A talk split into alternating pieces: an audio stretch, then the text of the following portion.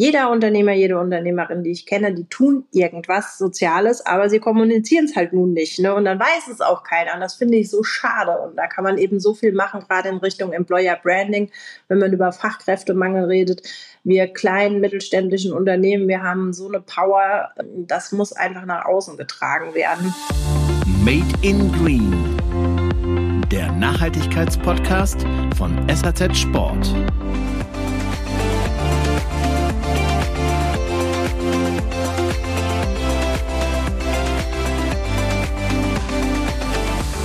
Grüße euch und herzlich willkommen zu einer neuen Ausgabe von Made in Green, dem Nachhaltigkeitspodcast von SAZ Sport. In der letzten Episode konnte ich mich mit zwei der Gründer von Summitry austauschen. Die Firma hat eine App-Lösung entwickelt, bei der durch Bewegungschallenges Baumpflanzaktionen ausgelöst werden.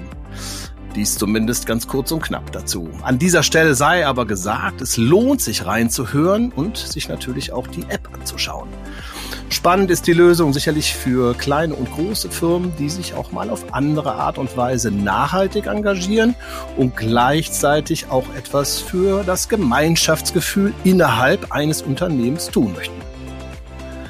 In der heutigen Folge möchte ich das Fenster zum Thema CO2-Kompensation durch Baumpflanzung noch einmal weiter öffnen. Dafür spreche ich mit einer Unternehmerin, die sich unter anderem für nachhaltige Unternehmensführung einsetzt und sich zudem sehr stark sozial engagiert. Ihr Name Vanessa Weber.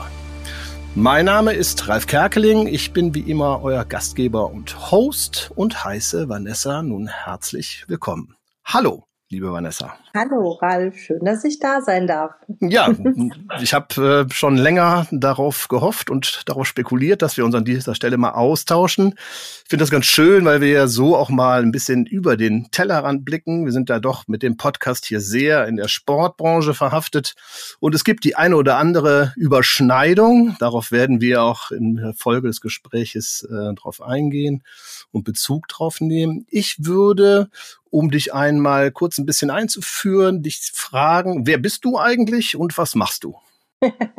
Sehr gerne, ja. Also ich bin Unternehmerin und ich sage immer, ich bin in einem ganz klassischen Frauenberuf tätig, nämlich ich habe einen Werkzeughandel hier im schönen Aschaffenburg und das schon in der vierten Generation. Und diesen Werkzeughandel habe ich sehr früh übernommen, nämlich bin mit 18 eingestiegen und mit 22 habe ich die Firma voll verantwortlich übernommen.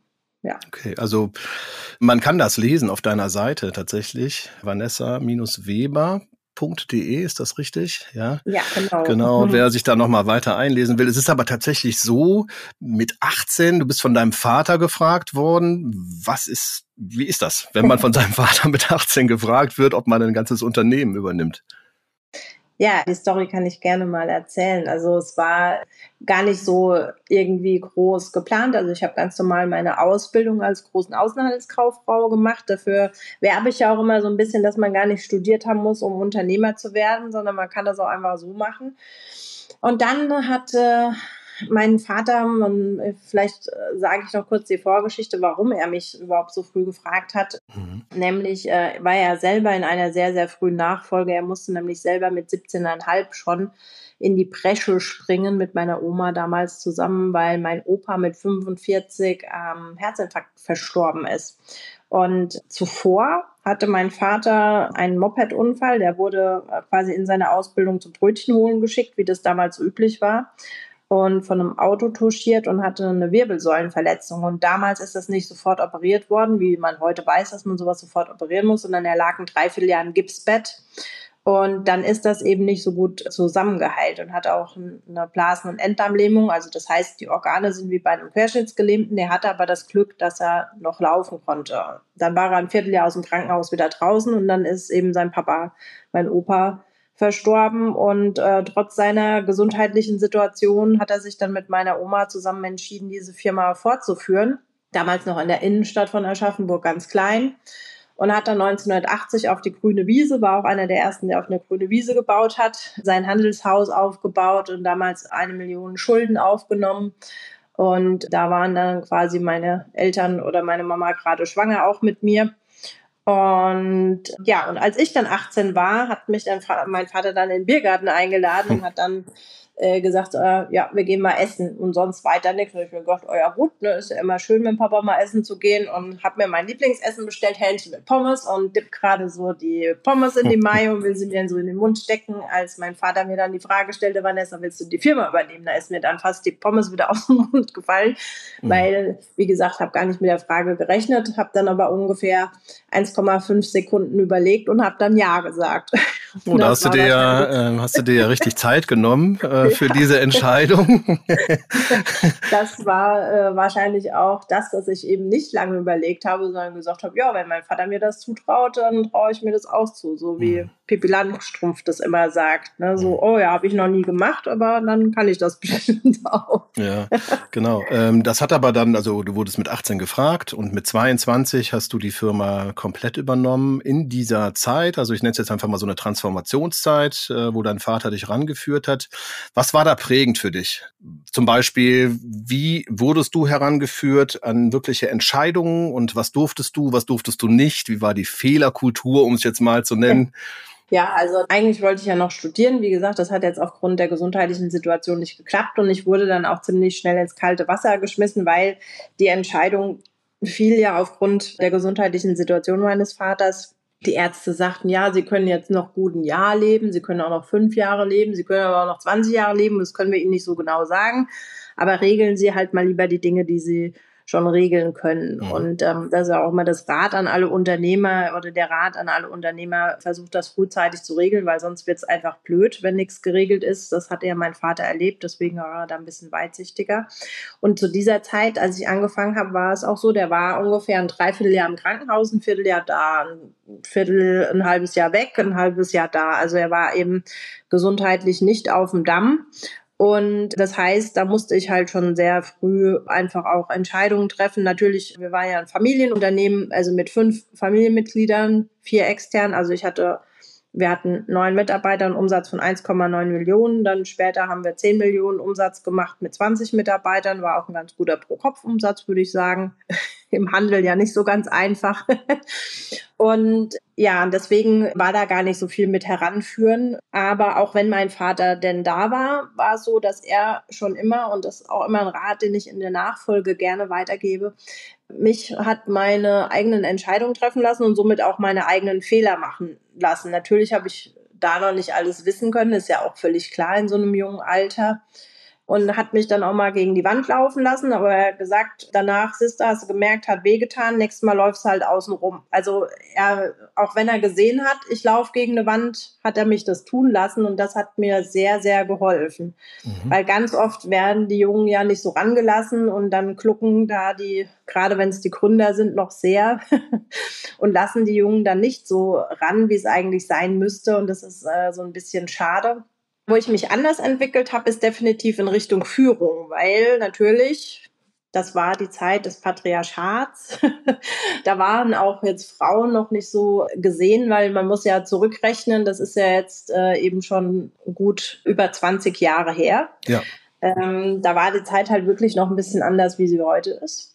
Und ich dachte auch immer, ich muss so führen wie mein Vater, also sehr so direktiv und klare Ansage und so habe aber so gemerkt, ich habe mich damit gar nicht wohlgefühlt. Und ähm, mein Führungsstil ist eben ganz anders. Der ist sehr kooperativ und ja, ich glaube halt, Frauen führen generell ja auch so ein bisschen anders. Da hört man auch mal, wenn auf dem Flur irgendwie einen guten Morgen falsch ausgesprochen wird, so. Oder, oh, der hat jetzt heute ein Problem, da muss ich vielleicht mal nachhören. Wo mein Vater einfach gesagt hat, äh, der hat ganz normal guten Morgen gesagt, was hast denn du jetzt, ne? Mhm. Und ja, und das äh, musste ich erstmal für mich lernen, meine eigene Führungspersönlichkeit zu werden. Mhm. Das heißt, du warst schon sehr, sehr weit in dem, wie wir es heute nennen würden, wahrscheinlich New Work, ja, ja. in diesem Stil. Und auch ähm, damals würde ich sagen, gab es wahrscheinlich noch nicht sehr, sehr viele Frauen in der Führungsposition, gerade vielleicht in dem Bereich, in dem du unterwegs bist, als, ja, er ist ja Werkzeugmacher, also es geht um Werkzeuge.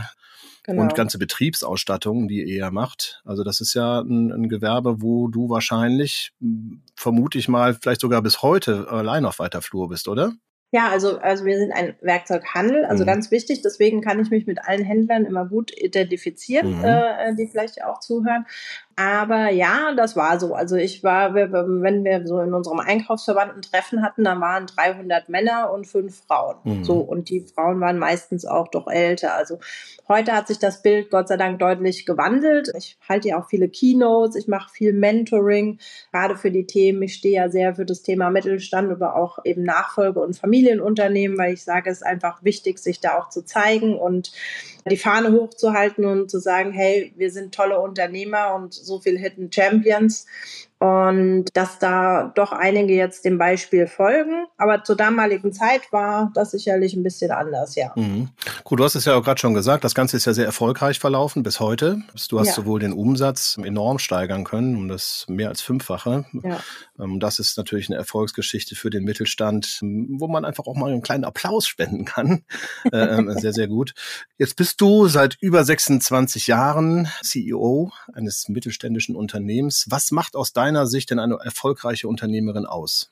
Also ich würde sagen, äh, definitiv sich auch um das Thema Außenwirkung zu kümmern. Ähm, also das ist für mich ein, ein Punkt, den ich jedem ans Herz lege, weil wir Deutschen, wir stellen immer gern unser Licht unter den Scheffel und das finde ich so schade, weil ich weiß auch gerade, wir reden ja nachher noch über das soziale Engagement. Jeder Unternehmer, jede Unternehmerin, die ich kenne, die tun irgendwas Soziales, aber sie kommunizieren es halt nun nicht. Ne? Und dann weiß es auch keiner. Und das finde ich so schade. Und da kann man eben so viel machen, gerade in Richtung Employer Branding, wenn man über Fachkräftemangel redet. Wir kleinen mittelständischen Unternehmen, wir haben so eine Power, das muss einfach nach außen getragen werden. Das finde ich unheimlich wichtig zum einen und zum anderen habe ich natürlich auch ähm, vor jetzt bald fünf Jahren mal eine halbe Weltreise gemacht und mich zweieinhalb Monate aus dem operativen Geschäft komplett rausgezogen. Und das ist so das nächste, was ich sagen würde, was so ein Erfolgsschlüssel ist, definitiv Verantwortung an die Mitarbeiter zu übergeben. Also wir haben sowieso schon immer super flache Hierarchien gehabt und nicht so sehr Silo-Denken. Das war natürlich damals auch ein Schritt, aber ein sehr, sehr wichtiger. Und heute bin ich tatsächlich für das Thema hauptsächlich der Mitarbeiter da, dann Innovationsmanagement, was wir auch eben andere Wege gehen und kein Konkurrenzdenken kennen. Und das dritte halt eben die Unternehmensweiterentwicklung und die Außenkommunikation. Das sind so meine Schwerpunkte und mhm. aus dem Tagesgeschäft bin ich aber komplett weg. Mhm. Dafür hast du also jemanden gefunden, einen Vertriebsleiter, der dich da unterstützt, oder? Ja, also obwohl das, ich sag mal, alle da mitarbeiten, ne? so alle, alle im Boot sind äh, dabei und äh, arbeiten dazu, der Vertriebsleiter, die Außendienstler, Einkauf, alle, die da sind, der Innendienst natürlich. Also das ist nicht nur eine Person, sondern das sind wirklich alle im Team. Wir unterbrechen kurz, um euch auf unser Jobportal aufmerksam zu machen. Wenn euer Team noch nicht komplett ist und ihr auf der Suche nach talentierten Fachkräften seid, dann schaut doch mal auf jobs.saz.de vorbei. Dort findet ihr das richtige Fachpersonal für die Sport-, Lifestyle- und Bikebranche. Da ist alles dabei, vom Außendienstmitarbeiter bis zum Zweiradmechaniker. Los geht's! Findet euren neuen Lieblingskollegen auf jobs.saz.de. Und jetzt geht's weiter zum Interview. Das hast du ja gerade schon gesagt, Employer Branding ist ein wichtiges Schlagwort in dieser Geschichte. Wie wichtig ist es auch, um junge, neue Leute für eine Firma zu finden, dass man im sozialen Bereich, aber auch äh, im nachhaltigen Bereich einer Firma sich gut aufstellt? Ja, also ich finde das super entscheidend und wie ich ja gerade schon gesagt habe, da ist ja nichts, was man sich jetzt irgendwie ausdenken muss und sagt, ja, was könnten wir denn jetzt tun, sondern das Engagement ist ja oftmals schon da. Also im sozialen auf jeden Fall, im nachhaltigen Bereich nicht immer, weil manchmal hat man auch ein Tierschutzprojekt oder andere Sachen, die man vielleicht forciert oder unterstützt oder eher im Sport gerade ja ne, in, in der Branche wird es wahrscheinlich auch eher im Sport sein. Nur was wir auch festgestellt haben, wir kriegen ja auch äh, sehr viele Initiativbewerbungen tatsächlich. Äh, wir haben auch immer eine Stellenbeschreibung online, auch wenn wir nicht suchen, weil man weiß ja nie, wer sich bewirbt. Also vielleicht auch so ein Tipp an der Stelle, immer mal eine Anzeige laufen lassen. Und viele schreiben da tatsächlich rein. Ich kenne sie aus der Zeitung oder ich kenne sie vom Bäume pflanzen oder ich finde es toll, was sie machen für unsere Region. Also das ist ganz oft der erste Satz, den ich lese. Und daran sieht man ja, dass die Menschen auch gerne in Unternehmen arbeiten. Erstens mal, indem die Führungskraft sichtbar ist oder der Unternehmer auch sichtbar ist, weil sie wissen wollen, mit wem arbeite ich zusammen. Und das Zweite, dass auch eben was getan wird und was zurückgegeben wird, ne? weil das wissen wir auch aus dem Tatort spätestens. Der Unternehmer ist ja immer der Böse, ist auf Platz eins der Mörder, noch vor dem Gärtner, gruseligerweise. Mhm. Und äh, gegen dieses schlechte gesellschaftliche Bild müssen wir auch gemeinschaftlich was tun, aus meiner Sicht. Ähm, das hat ja auch was mit nachhaltigem Handeln zu tun. Und ähm, also dieses Thema Purpose wird halt einfach immer wichtiger. Und wenn ich das auch nach außen zeigen kann, was ich schon innen tue, ist das natürlich ein guter Weg. Und ich merke, wie gesagt, gerade jüngere Leute der Generationen, die suchen einfach auch danach, dass sie sagen, ich arbeite auch für ein Unternehmen, wo ich dahinter stehen kann, was die tun. Mhm. Woher rührt dein Interesse für Soziales und nachhaltiges Tun und Wirken? Ja, ich weiß gar nicht. Also es hat alles eigentlich angefangen mit äh, dem Engagement, dass ich bei den Wirtschaftsjunioren, da war ich sehr, sehr aktiv in früheren Zeiten und da war ich zuständig für unsere Landeskonferenz, also es ist die Konferenz, wo ganz Bayern nach Aschaffenburg kam zum Thema Energiewende. Und das war vor über zehn Jahren schon, nicht erst seitdem es irgendwie Trend ist.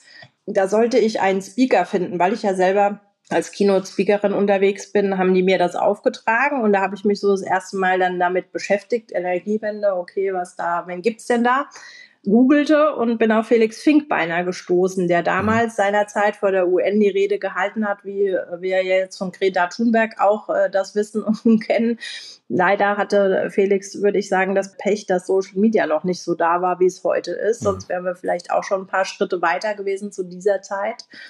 Und ich fand es so cool, wie ein damals Neunjähriger sich da hinstellt und sagt, hey, ihr alten Säcke, was ihr da entscheidet, in der Zukunft muss ja ich leben, also möchte ich gerne auch was mitreden. Und so ein Moskito kann das Rhinoceros nicht zum Umdrehen bringen, aber Hunderttausende können das eben schon. Und äh, seine Kinderinitiative gegründet hat, äh, damals mit einem Schulvortrag, den er über Wangari Matai gehalten hat und danach so begeistert war, dass er gesagt hat, das will ich jetzt in die Welt bringen und seine Initiative gegründet hat. Da habe ich gesagt, Mensch, wen kann ich denn Besseres da auf das Podium holen wie ein Kind, das uns erzählt, mhm. wie wir die Zukunft gestalten sollen. Und mhm. habe so eben Felix kennengelernt und ihn dann nach Aschaffenburg holen können. Und dann hat er aber gesagt, oder sein Vater damals, wir kommen aber nur, wenn du auch eine Kinderakademie machst ohne Baumpflanzaktion.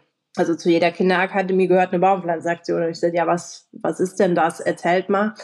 Und die Kinderakademien sind für Kinder von 9 bis 14 Jahren, mhm. was ich mega geil finde, mhm. weil gerade auch aus der Wirtschaft betrachtet, was sollten denn Kinder können? Ein gutes Mindset haben auf das richtige Thema Rhetorik und Projektmanagement können. Und das ist das, was wir denen beibringen. Also wie kann ich mich ausdrücken und wie kann ich ein eigenes Projekt machen und mich nicht unbedingt auf die Straße kleben, sondern halt mhm. einfach sagen, hey, ich arbeite mit Argumenten und mit Projekten. Mhm.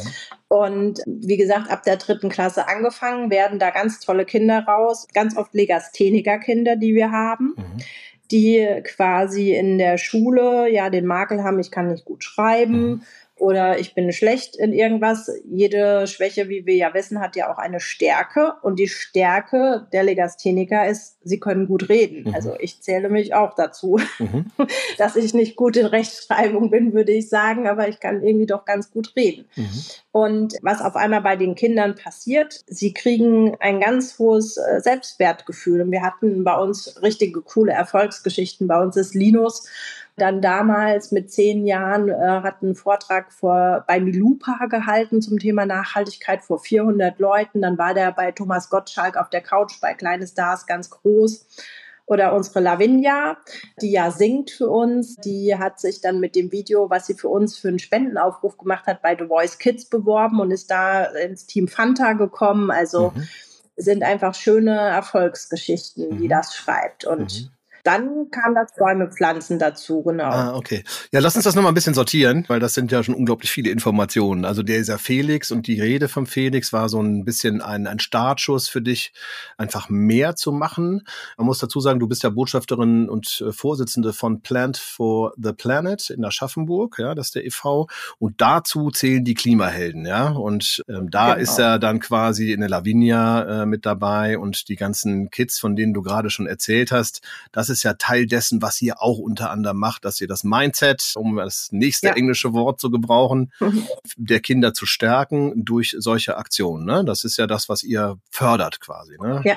Ja. Genau. Äh, und ähm, das ist so ein bisschen das, was dich auch antreibt im Zuge von sozialem Engagement und gleichzeitig nachhaltigem Engagement, ne? Genau, genau, weil es ja am Thema der Nachhaltigkeit ist, eben dieses äh, Thema der Rhetorik und mhm also durch diese Initialgeschichte bin ich ja dazugekommen und habe dann gedacht, Mensch, jetzt ein Baum pflanzen ist auch langweilig. Und dann mhm. haben wir angefangen, 800 zu pflanzen. Dann wurden es 1000, dann 3000, dann 10.000. Mittlerweile habe ich schon über 350.000 Bäume gepflanzt, zusammen mit Firmen. Also sozusagen, Lena habe ich ganz vergessen, ist ja mit Vorsitzende in unserem Verein der Klimahelden. Also wir haben das auch so ein bisschen umbenannt, weil das so ein bisschen schöner ist, weil wir sagen, jeder, der ein Klimaheld sein will, kann das bei uns. Ne? Der kann sich seine Superkraft aussuchen, die er quasi in diesen Verein reinbringen will, sei es ein Unternehmen über Geld, über Engagement, über Mithilfe, über Kommunikation oder eben Kinder, die sich ihre Superheldenkraft aussuchen und damit eben rausgehen. Und unsere Lena, die mit mir gegründet hat, die ist dann damals auch mit neun Jahren zum Bürgermeister und hat gesagt, so Herr Bürgermeister, ich brauche Sie mal als Schirmherr, würden Sie da mitmachen? Mhm.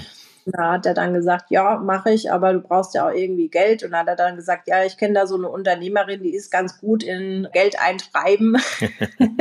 Mit der sprichst du mal. Und so sind wir zusammengekommen und haben da jetzt doch schon auch echt mhm. einiges bewegt und mhm. ähm, machen ja dann viel für die Unternehmenskommunikation auch. Das ist ja ein Schwerpunkt bei mir, eben Marketing und Storytelling kann ich ganz gut. Das mhm. heißt, da stellen wir den Unternehmen auch relativ viel zur Verfügung.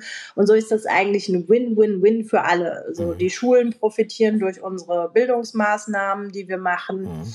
Und äh, der Wald profitiert. Wir machen nur deutsche Projekte. Also deswegen habe ich mich so ein bisschen auch von Plan for the Planet losgelöst, weil wir eben nur in Deutschland pflanzen, weil ich auch als Unternehmerin sage, ich möchte mein Engagement gerne in dem Land halten, wo wir auch wirtschaften, sowohl für die Kinderbildung wie auch für den Wald, weil auch hier in unserem Land läuft einiges nicht so gut, sagen mhm. wir mal so. Und deswegen ist mein Engagement innerdeutsch. Okay.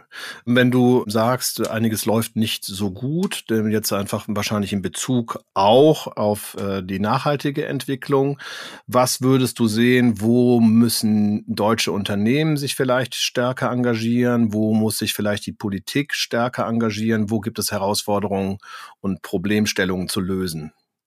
Ja, also super schwieriges Thema. Ich glaube, darüber könnten wir einen ganz Klar. eigenen Podcast stundenlang machen. Mhm. Die, die Schwierigkeit ist ja die, wir dürfen ja auch unsere Wirtschaftlichkeit nicht verlieren. Wir sind ja sowieso als Deutschland im Index, der kam ja jetzt erst raus auf Platz 18. Also das ist ja ganz schrecklich, wenn man das mal so betrachtet. Wir müssen ja auch irgendwie dafür sorgen. Und ich sage auch immer, wenn es den Unternehmen ja nicht gut geht, gibt es auch nichts, was sie spenden können oder Gutes tun können. Also, mhm. und in diesem Spannungsfeld bewegen wir uns ja irgendwie gerade Lieferketten-Sorgfaltsgesetz einführen, aber noch mehr Bürokratie für die Unternehmen schaffen. Also, es ist ja Wie gesagt, das ist sehr, sehr wichtig, dass wir das tun. Was allerdings ja auch so ein bisschen äh, der Hemmschuh ist, wir Deutschen, wir nehmen das halt auch immer sehr, sehr genau und tun alles immer nach den Regeln und andere in der EU oder also in der EU ist es vielleicht noch ein bisschen gleichgetakteter. Aber schauen wir mal nach China. da sieht das halt ganz anders aus. Ne? Also da ist das Thema Menschenrechte Co. nicht so groß geschrieben. Und das äh, ist eine ganz, ganz große Schwierigkeit. Und das stellt auch Unternehmen unter extreme Herausforderungen, diese ganzen Themen jetzt aufzufangen, gerade auch als kleineres Unternehmen diese Sachen nachzuhalten, weil wir an manche Informationen gar nicht rankommen. Ne? Also wenn man jetzt irgendwie wissen will, wo genau die Baumwolle jetzt herkommt und, und, und. Das sind alles ganz, ganz komplizierte Themen. Und ich glaube, wir müssen einfach schauen, dass wir eine, eine gute Waage aus sinnvollen Maßnahmen finden, weil das ist ja auch alles gut und richtig, was da getan werden muss. Wir müssen ja auch was tun, weil wir merken es ja auch irgendwie alle am Wetter, das sich äh, stark verändert mit Umweltkatastrophen und und und. Also mhm. wir sind ja dringend angehalten, was zu tun. Wir müssen halt nur gucken, dass wir uns selbst nicht ganz abkoppeln von dem und irgendwie versuchen, die anderen irgendwie mitzunehmen und hoffen, dass wir ein bisschen eine Vorbildfunktion haben. Ich lebe halt generell nach dem Motto, wenn man mich fragt, kehre erstmal vor deiner eigenen Haustür. Und quasi, wenn das jeder tun würde, wäre die Welt auch in Ordnung und wir hätten Frieden, würde ich sagen, weil diesen ganz großen Hebel, da kann man auch nicht ansetzen. Ne? Also das ist ja auch schwierig. Also ich habe auch dann früher mal naiverweise gedacht, am Bildungssystem was ändern zu können oder oder. Das sind Mühlen, die malen mir zu langsam als Unternehmerin. Deswegen habe ja ich gesagt, ich starte hier in Aschaffenburg meine Initiative mhm. und mache, was ich vor der Haustür tun kann. Ich gehe hier in die Schule und greife hier ein, in die Schulen und setze das Thema Rhetorik da ein. Ich habe ja mittlerweile meinen Rhetoriktrainer, den Patrick Kutscher, mit an Bord können wir auch gleich nochmal zum Thema ältere Mitarbeiter draufkommen und sage, so können wir was tun und jeder kann seinen Einsatz bringen. Und ich pflanze hier, mittlerweile ist es ja ein bundesweites Projekt, weil so viel Zuspruch es gefunden hat. Mhm. Das bin nicht nur in Aschaffenburg, sondern auch im Harz, im Sauerland, in München, überall da, wo es ein Projekt auf Rügen im Naturschutzgebiet, wo wir alles mittlerweile unterwegs sind, im Spessart, äh, wo wir pflanzen. Aber dieses eigene Engagement und dieses eigene Dafürhalten, das ist, glaube ich, wichtig. Ich finde nur, die Politik müsste uns halt mal mehr selbst, also eine Selbstbestimmtheit zutrauen, weil keiner von uns will Leute ausbeuten oder sonst irgendwas. Das macht kein Unternehmer von sich aus. Und das wäre so ein kleiner Appell. Aber wie gesagt, äh, ich bin dafür, dass da jeder für sich einfach den Weg mhm. gehen sollte. Mhm. Das heißt aber genau, das ist ja gerade so ein bisschen auch ein, ein aktuelles äh, Thema in den Nachrichten, das Lieferkettengesetz, äh, das EU-Lieferkettengesetz, ja. das deutsche Lieferketten-Sorgfaltspflichtengesetz, wie es dann wieder komplizierter genau. Art und Weise heißt, ähm, ist ja eh schon verabschiedet, aber die EU-Richtlinie sollte dann deiner Meinung nach auch verabschiedet werden. Die ist auch eh schwächer in der Ausführung als das deutsche Gesetz, soweit ich informiert bin. Ja, es ist ja gerade äh, gestoppt worden. Die ja. FDP hat ja ihr Veto eingelegt, dahingehend, weil sie halt vermeiden wollen, dass halt eben noch mehr das Bürokratiethema auf uns zukommt und wir uns da schwächen. Deswegen, ich sage ja, das ist ein sehr, sehr diffiziles und kompliziertes Thema. Mhm. Und aus meiner Sicht können wir, wie es das Gesetz fordert, gar nicht diesem nachkommen, weil wir, wie gesagt, gar nicht an manche Quellen herankommen und da wirklich guten Gewissens sagen können, ich kann dafür unterschreiben, dass mhm. da kein Schindluder getrieben wird. Deswegen, das wird noch äh, sehr, sehr spannend alles, ja. wie wir das bewerkstelligen. Ja, okay. Wir unterbrechen für eine kurze Werbepause. Habt ihr schon mal über ein Abonnement der SRZ Sport nachgedacht? Hier gibt es verschiedenste Varianten. Angefangen beim Monatsabo Digital Plus, über das Jahresabo Digital Plus. Beide Digitalangebote beinhalten die aktuellen Ausgaben von SAZ Sport oder Sports Fashion als E-Paper und einen Zugang zum Online-Archiv. Dann gibt es noch das Jahresabo Premium Plus Paket. Zusätzlich zu den digitalen Inhalten bekommt ihr alle Printausgaben von SAZ Sport in den Briefkasten geliefert.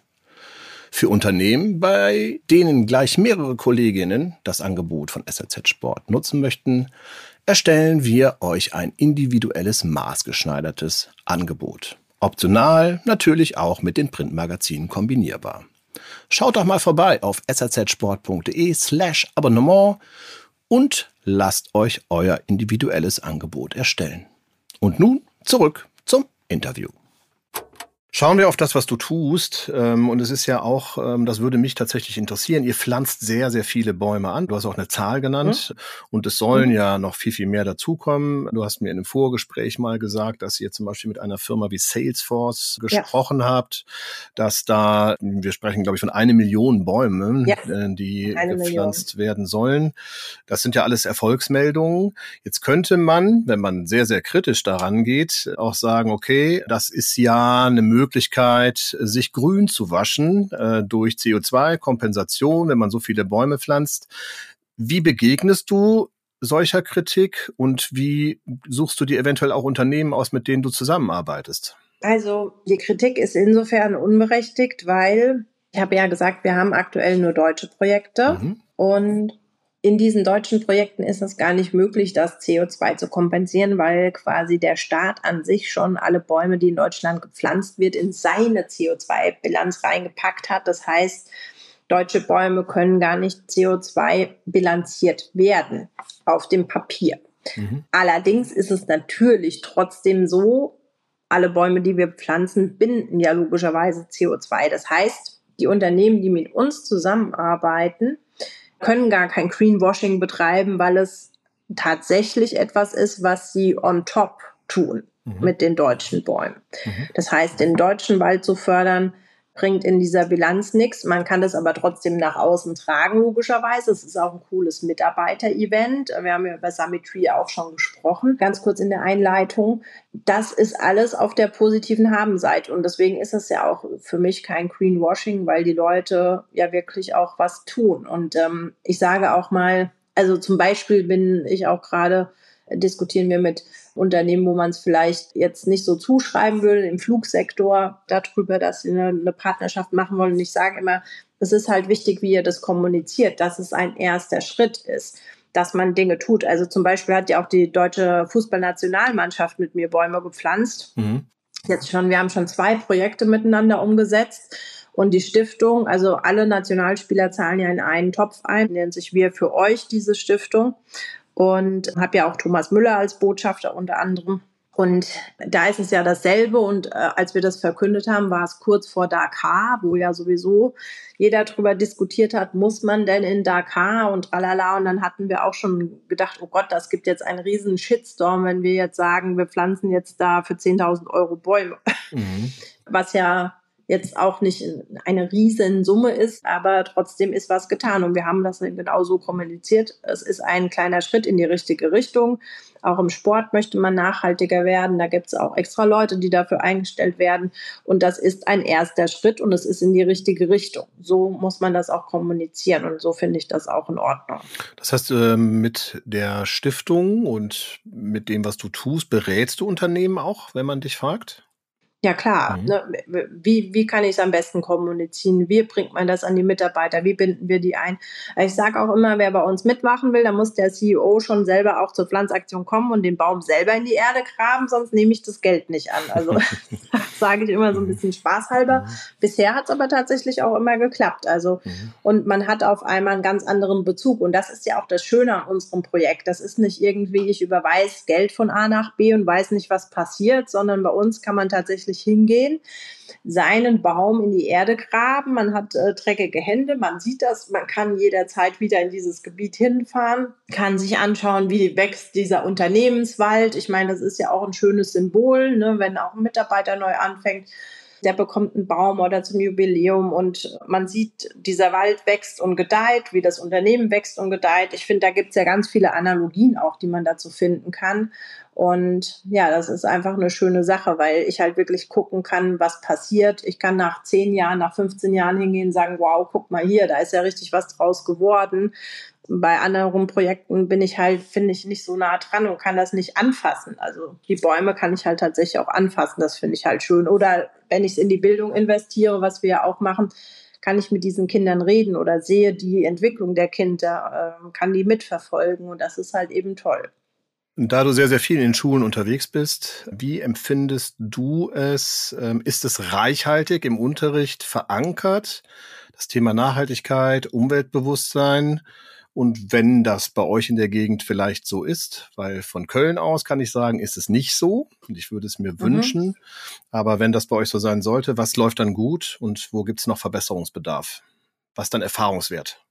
Also bei uns gibt es äh, gefühlt, jede Schule will Umweltschule werden. Dann haben die auch gewisse Auflagen, um Umweltschule zu werden und Fairtrade-Schule. Also bei uns sind das super viele tatsächlich. Und die suchen dann natürlich auch an so Projekten, woran scheitert es oft. Also wir stellen ja das alles kostenlos den Schulen zur Verfügung, muss man ja nochmal sagen, diesen ganzen Tag, den wir da investieren. Also da muss ja keine Schule Geld in die Hand nehmen, aber Zeit. Und das ist oftmals der Mangel, dass die dann sagen, die Direktoren oder die Lehrer, oh, jetzt kommen wir nicht noch mit irgendeinem so Ding um die Ecke, da wir haben schon sowieso außerschulisch so viele Sachen, was wir machen sollen, haben wir jetzt keine Lust drauf. Ne? Und das ist oftmals eher die Schwierigkeit, dann die Schulen mitzubekommen oder dann auch die Eltern, die dann sagen, ich ähm, stecke mein Kind dann jetzt nicht an dem Tag in den Fußballverein oder in den Schwimmkurs oder wie auch immer, sondern motiviere es mal dazu, in diese Akademie zu gehen was einen absoluten, wie gesagt, Mehrwert hat. Und da ist so ein bisschen, also wir hatten sonst immer die Akademien mit 80 bis 100 Kindern voll. Und bei der letzten Akademie, da haben wir so mit Ach und Krach mal irgendwie 25 Kinder da gehabt, was natürlich auch schade ist, weil der Aufwand ist ja derselbe, der Kostenaufwand auch. Wo gerade dann, wenn es halt im Sommer ist, dann haben die dann doch nicht so Lust. Äh, das ist so ein bisschen schade. Das ist so ein bisschen ein kleiner Hinderungsgrund, weil es natürlich an einem Samstag ist und nicht im normalen Unterricht. Wäre das im normalen Unterricht, wäre das ja auch wieder einfacher dann mhm. auf jeden Fall. Ja. Okay. Du, wir haben es eben schon ein, zwei Mal angesprochen. Es gibt eine Schnittstelle, wo wir uns auch schon mal getroffen haben. Und das war bei Sport 2000, bei der Ordermesse Anfang diesen Jahres. Und ja. ähm, ein Anlass war, dass du mit Sport 2000 eine Aktion zusammen planst für dieses Jahr auch. Und da geht es auch um ein Baumpflanzprojekt.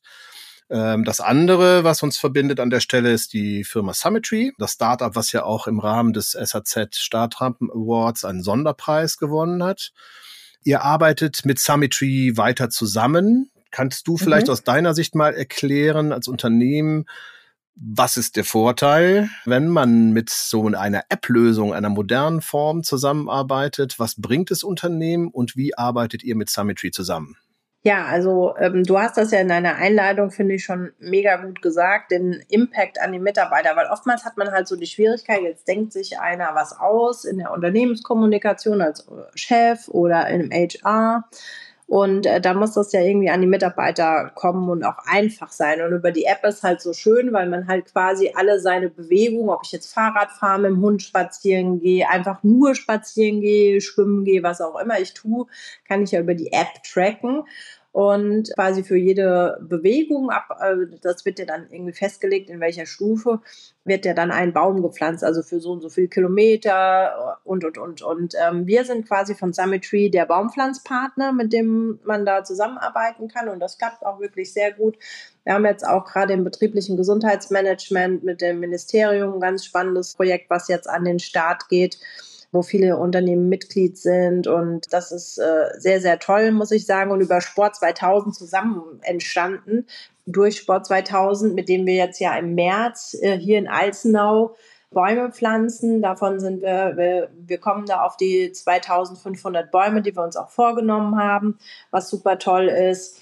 Im Rügenprojekt sind sie ja mit dabei, wo wir die Bäume 100 Jahre lang stehen lassen können. Das ist auch super toll. Also und ich finde das so spannend, ähm, weil Sport bringt ja auch Leute zusammen und auch da in diesem Nachhaltigkeitsbereich, finde ich, hat es Menschen zusammengebracht und Summitry Sport 2000 und wir, wir können so alle die Welt quasi ein Stück besser machen. Das finde ich halt wirklich hervorragend und das einfach eine moderne Möglichkeit ist, ja auch durch diese Pinnwand, die quasi da ist, dass ich quasi posten kann, ich bin jetzt gelaufen und jeder kann das sehen und somit ja auch nochmal ein Ansporn gegeben wird dass man was tut und man kann bei jedem sehen, wie viel er getan hat. Und das finde ich schon sehr cool. Also es ist auf jeden Fall eine sehr moderne Lösung und äh, es passiert was Gutes damit und die Mitarbeiter sind immer abgedatet über so ein Projekt, was ja auch nur über einen kurzen Zeitraum geht. Ne? Genau, also die Challenges sind unterschiedlich lang. Wir hatten auf der Ordermesse war es äh, eine Dreitages-Challenge, einfach wo alle Messegäste sich ähm, daran beteiligen konnten. Das Tolle, was ich äh, noch in der App äh, gesehen habe, was ich als wirklich sehr, sehr gut äh, empfunden habe, war tatsächlich, dass man so einen eigenen Feed hatte wo man ja. dann sich noch austauschen konnte und wenn man Lust hatte, sogar Bilder posten konnte. Und das hat, glaube ich, nochmal alle so ein bisschen angespornt, nochmal ein Schrittchen mehr zu machen. genau. Äh, genauso wie ähm, quasi die aktuelle Tabelle, wie viele Schritte jeder hat. Das äh, ist eigentlich ganz, ganz charmant gelöst und holt tatsächlich alle ab, vom sehr sportlichen bis zum vielleicht auch ja. weniger sportlichen, der aber dann auch ein bisschen sich allein durch einen Spaziergang oder so daran beteiligen kann. Also die ganze Community kann man dadurch stärken. Das ist eigentlich ja. ganz, ganz schön. Jetzt arbeitet und, und der mhm. Messebesuch hat ja auch noch quasi, da läuft man ja naturgemäß eben sehr viel Klar. von Stand zu Stand. Mhm. Ähm, ist natürlich auch eine ganz tolle Idee für, für Messen, sowas zu nutzen für die Gäste da. Also das hat natürlich auch nochmal einen ganz tollen Charme. Ja, mit Sport 2000, äh, du hast es ja gerade schon angesprochen, Margit Gosau als Geschäftsführer und der Dominik Solida äh, sind sehr, sehr engagiert in diesem Zusammenhang und haben ihre eigene Strategie entwickelt, die heißt im, äh, bei Sport 2000 Green Vision. Wie ist die Zusammenarbeit entstanden zwischen euch und Sport 2000? Ja, also das kam tatsächlich, ich habe ja vorhin schon Lavinia erwähnt, unser Sängerkind. Mhm Und äh, Margit ist die Mama von Lavinia und hm. hat quasi unser Projekt immer so aus der zweiten Reihe mitbeobachten dürfen. Äh, Hauke ist bei den Wirtschaftsjunioren, also der Mann von Margit, daher kennen wir uns und er kennt mein Projekt und so hat er eben Lavinia dazu gebracht. Und äh, dann hat dann die Maggie mal gesagt, hier, ich würde dir die Möglichkeit äh, geben, mal in unserem Team deine Idee zu pitchen, weil mein Haus in Aschaffenburg ist jetzt auch nah beieinander. Das heißt, es wäre auch für uns ein lokales Projekt, was, was uns eben wichtig ist. Mhm. Und ja, so bin ich quasi mit Katja Mendel und Moni äh, zusammengekommen und musste dann da quasi nochmal äh, vorstellig werden und das alles erzählen. Aber wir haben dann schnell gemerkt, dass wir da auf einem Nenner sind mhm. und finde auch großartig, wie Sport 2000 das managt, da einen eigenen Bereich dafür zu machen. Und sie sind ja auch wirklich, also das hat da wirklich auch nichts mit Greenwashing zu tun, sondern sie sind wirklich dahinter, egal mit was, ne, dass sie dann auch mit keine Ahnung, hier mal äh, diese Plastikanhänger, wo immer der, das Preis dran ist, dass man zum Beispiel mal über sowas auch redet und sagt, mach das doch irgendwie als Kordel oder so.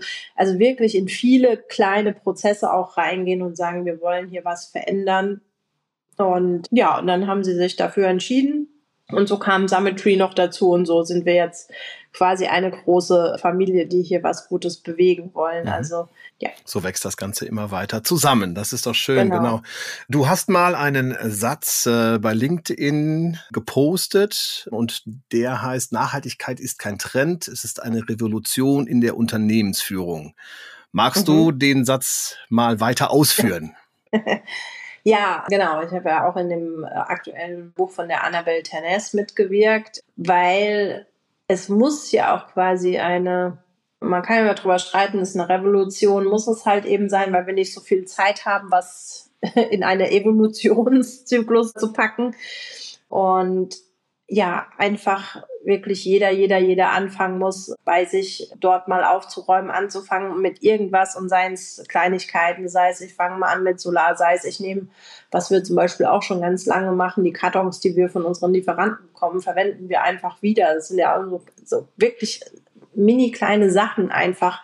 Und wichtig ist halt, dass es von der Unternehmensführung an so gemacht wird. Aber Nachhaltigkeit hat ja auch nicht nur was mit dem Thema Natur und Umwelt zu tun, sondern ja auch mit Menschen. Und das ist mir eben besonders wichtig. Also wir haben ja zum Beispiel bei uns ganz viele ältere Menschen, die auch nach der Rente noch arbeiten wollen, was ja übrigens seit letztem Jahr eben geht, dass man normal hinzuverdienen darf. Patrick Kutscher, der ja bei mir mit Vorstand in meiner Stiftung auch ist, mhm. der das Rügenbrauben-Projekt leitet und der Rhetoriktrainer ist, den habe ich ja mit 63 erst bei uns eingestellt. Wir haben unseren Zerspannungsfachmann, der bei uns arbeitet.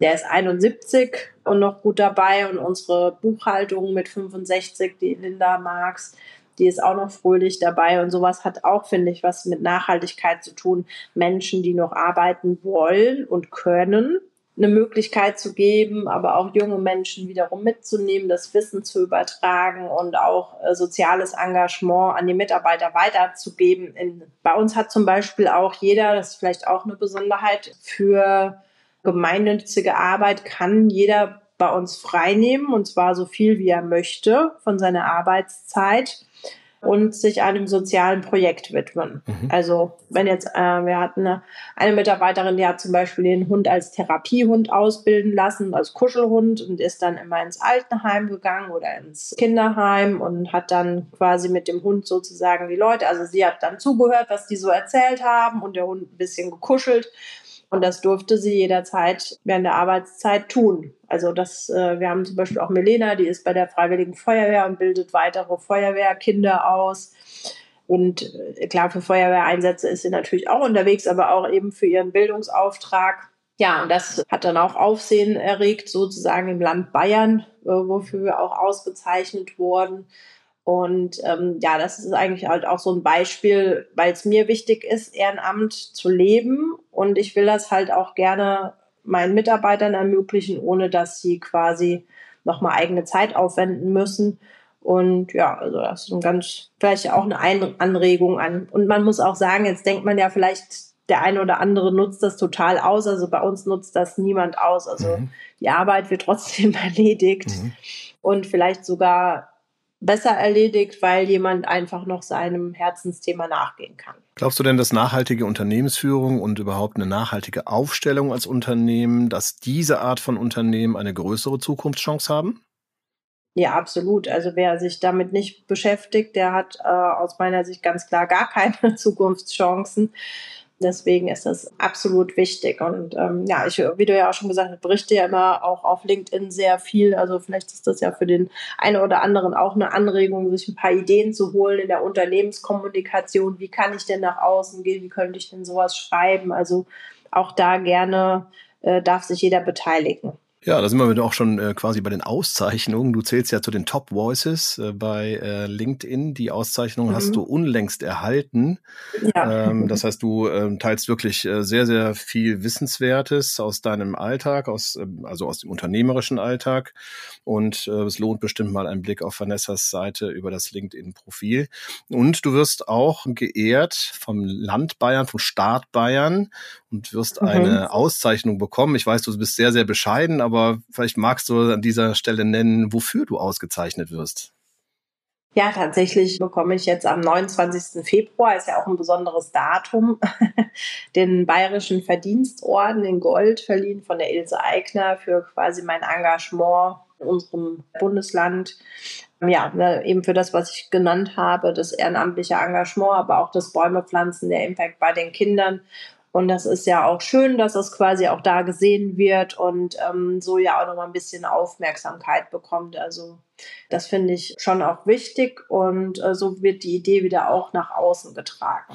Genau, und das muss man an dieser Stelle unterstreichen. Das ist das, was dir wichtig ist, äh, viel wichtiger ja. als die Auszeichnung an sich. So. Genau. Ähm, wenn wir einen Blick in die Zukunft werfen, einen erneuten Blick in die Zukunft. Was ist deine Zukunftsversion in Bezug auf die Klimahelden und auf deine Stiftung? Was, wenn du dir das jetzt aussuchen könntest, was ist die große Zukunftsvision oder Wunsch?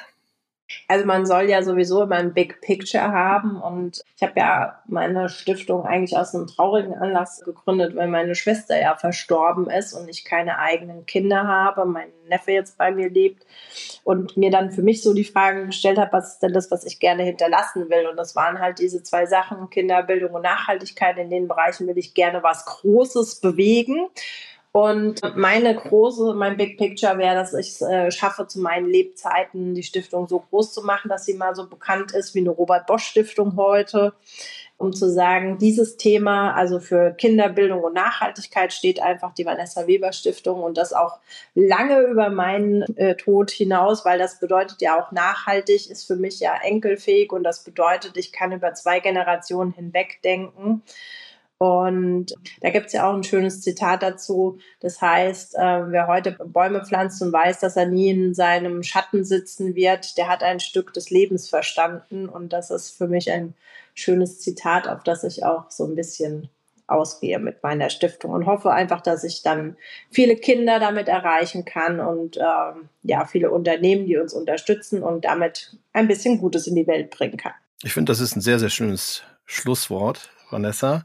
Ich danke dir für deine Zeit und den Einblick in das, was du tust und möchte euch aktivieren, quasi uns anzuschreiben. Gerne auch, dass wir das an Vanessa weiterleiten können, wenn es Fragen gibt oder wenn ihr Kontaktwünsche habt, sowohl zu Klimahelden, zur Stiftung etc. Alles, was ihr heute gehört habt im Podcast. Ihr könnt uns anschreiben unter redsport.saz.de oder direkt über LinkedIn, dann über den SAZ Sportkanal oder auch gerne mich anschreiben, Ralf Kerkeling, ganz einfach zu finden.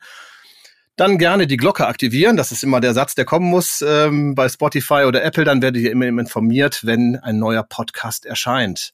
Ja, das fand ich spannend, Vanessa. Ich danke dir nochmals und wünsche dir viel Erfolg bei allem, was du tust, auf dass das Ganze immer größer wird. Wir werden uns an der einen oder anderen Stelle immer wieder mal treffen, da bin ich ganz, ganz sicher. Und äh, natürlich werde ich auch mal dabei sein, wenn ein Baum gepflanzt wird. Das ist ja geplant für mich auch im März mit Sport 2000. Genau. Darauf freue ich mich sehr. Ja, dir noch einen schönen Tag und alles Gute. Ciao. Dir auch, Ralf. Danke.